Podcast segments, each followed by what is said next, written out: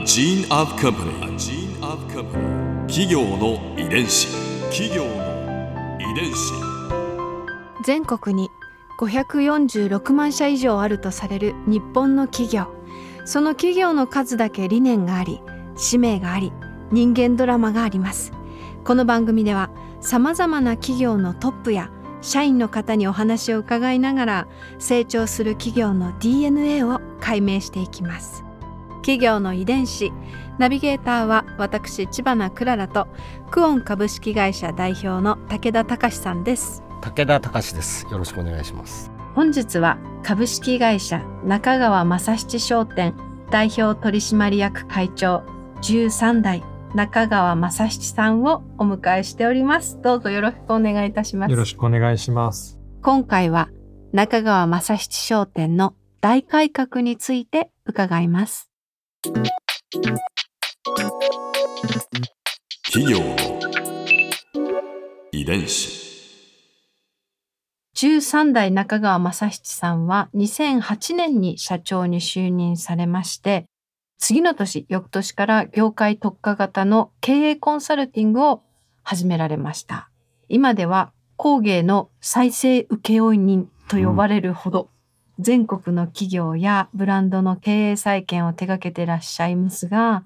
社長就任から10年後の2018年44歳の時になんと創業以来初めて中川家以外から後継者を選び社長を交代されました。えー現在の社長は14代戦国彩さんです。はい。え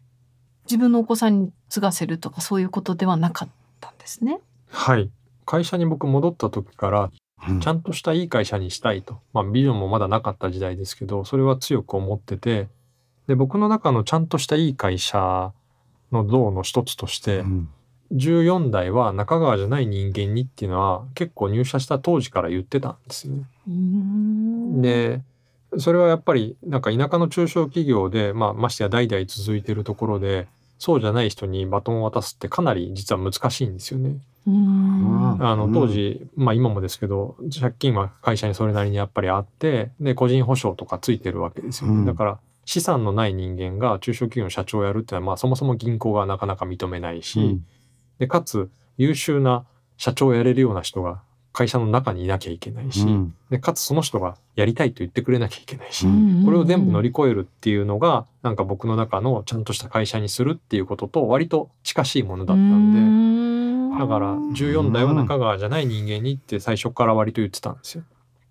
でまあ当初の目論見で言うと、まあ、45か50かそのぐらいかなと思って、うんでそこまではだから頑張ってやろうと思ってやってました。でも10年わずか10年で社長交代ってなんか早い感じがしますけれど。そうですね。まあ交代した理由はまあいくつかもちろんあるんですけど、まああの社長になって10年なんですけど入社して16年なんで、まあ16年間本当に死ぬ気でやってたんでまあなんかそのお尻がないと頑張れないところはあったんで、ん。でまあたまたまタイミングとしても優秀な後を継いでくれる人が社内にいたしで個人保証も取れてたしなんで、うんうんうん。あタイミングだなと思ったんですね。うん。次の社長はどういうふうに選んだんですか、あのちなみに僕の2つ下の女性なんですけど、うん。選んだポイントは、まあ、3つあってコミュニケーション能力が高いっていうのとバランス感覚がいいっていうのとあとはまあ人望があるっていうので、うん。でまあそれまでずっと社長業やりながら、まあ、優秀だけどいまいち人望がない子とかもいるわけですよね。でそういう子うんを上長につけた時に上に上げた時にまあうまくいかないんですよね。うんだからやっぱりそのみんなに好かれてるっていうのは非常に大切な要素ででもちろんそれ以外にその彼女にした理由はあるんですけど、まあ、それを含めてまあこの人だったらやれるんじゃないかなと思ったっていうところですね。うん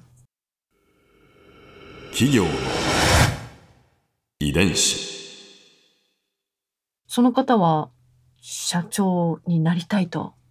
おっしゃってくださったんですか？最初にちょっと話があるって言って、ううち会議室1個しかなくてそれ以外全部オープンなんでその部屋に呼ぶんですけど、うん呼んで「いや実は」っていう話をしたらもう席にも座らず「いやいやもうそれはありえない」っつってすぐ出てっちゃって 振られちゃいましたね。でそこから3ヶ月ぐらいうん。あの何度も話をしてご飯も行って、で他の幹部社員も交えて話す場を持ったりとかして、まあ、説得して最後はもう分かりましたやりますっていうふうになったんですけど、うん。社長のオファーをされた時に何かこれだけはと思って伝えられたこととかってありましたか？まあ、ななぜ変わるべきかもうちょっとだけ説明するとなんか僕が別動部隊として日本の工業を元気にするためにやるべきことがあるんですよね。まあ、それがその町づくり的な、まあ、産地をどうにかするっていうう町単位でどうにかしなきゃいけないっていう課題がまた新たに見えてきてたんでこれをやるのはまた誰か一人行かなきゃいけないからそっちに僕が回ると。うんだから本体を誰かが責任持って回さないとできない。で彼女ならやれると思ったから,、うんうん僕はこっちに行くんでこっちを任せるっていう話で別に僕は抜ける話でもないしなんかビジョンに沿わない話でもないんで、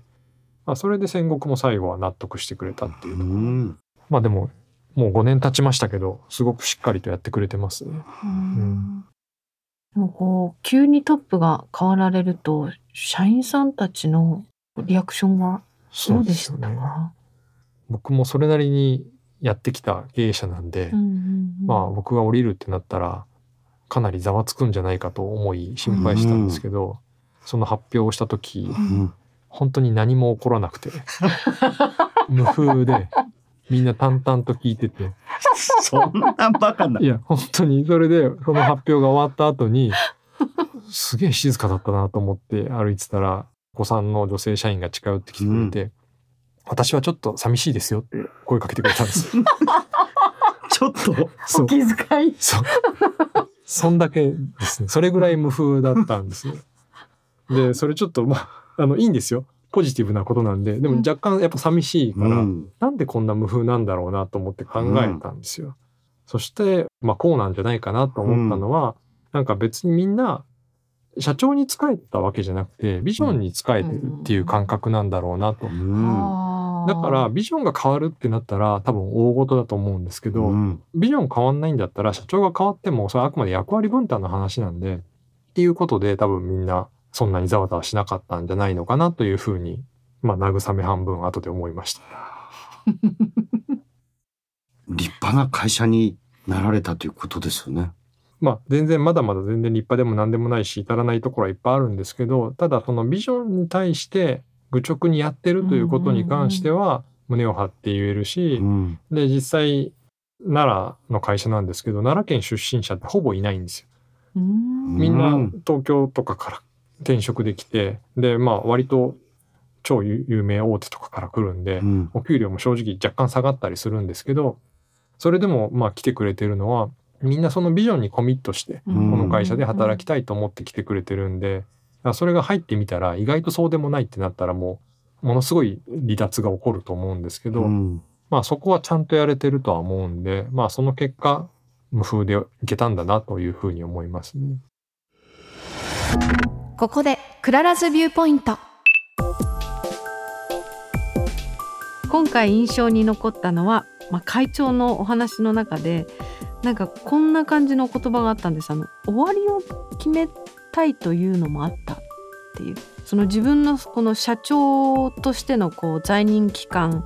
にちょっとこう区切りをつける。そういうタイミングが欲しくてまあわずか10年ですよね。10年で社長交代っていう。うん10年ってあっという間だと思うんです。もうやっぱり。なんだかんだ。で会長みたいにゼロから作り出したものもあればねご自分で課題を見つけてそれをきちんと言葉にして具現化して解決する舞台をチームを作ってっていういろんなことしてたらあっという間だったと思うんですけれど社長交代のエピソードって良き意味で執着心のなさっていうか13代の地位とかその影響力とかなんかそういったものにこう良い意味で本当にこうしがみつかずにご自身は自分で自分のビジョンを具現化するためにまた新しい活動に入っていてで社長交代はもう必要とされたことだったっていう。なんかとってもこう説得力があるしある意味本当にサバサバしていて聞いているこっちも清々しいほど。でもそれだからこそ中川正七商店がとってもいい商品を生み出し続けていてでそれがやっぱり時代の少し先を行っていて消費者に支持されている。そういう結果につながってるのかななんて思いました。企業遺伝子。